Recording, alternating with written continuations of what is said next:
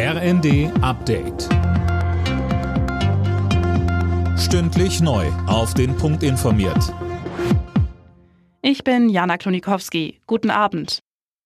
Die Bundesregierung treibt den Ausbau der Windkraft voran. Mit dem neuen Wind an Land Gesetz sollen bis 2032 zwei Prozent der Fläche in Deutschland für Windkraftanlagen verfügbar werden. Geplant ist etwa, Abstandsregeln aufzuweichen. Sorgen der Bürger will man ernst nehmen. Sie sollen aber nicht weiter zu reinen politischen Blockaden führen, sagte Bundeswirtschaftsminister Habeck. Uns ist sehr wohl bewusst, dass die Gesetze, die wir heute anschieben, in vielen Regionen Widerstände, Sorgen oder Ängste auslösen werden.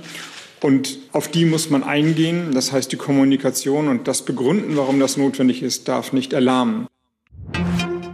Russland liefert noch mal weniger Gas nach Deutschland. Wie Gazprom mitteilte, werden die Lieferungen durch die Pipeline Nord Stream 1 nach der Reduzierung gestern jetzt noch mal gedrosselt von 100 auf 67 Millionen Kubikmeter pro Tag.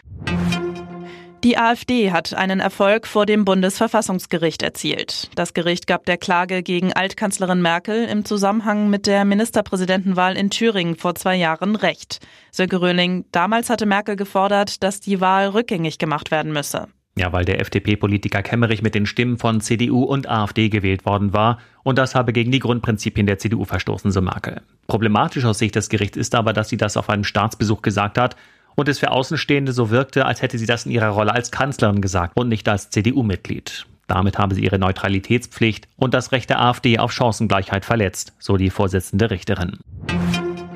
In weiten Teilen Spaniens leiden die Menschen weiter unter einer Hitzewelle. Seit Tagen zeigen die Thermometer Temperaturen um die 40 Grad Celsius an. Am Wochenende ziehen die heißen Luftmassen Richtung Frankreich und Deutschland ab. Alle Nachrichten auf rnd.de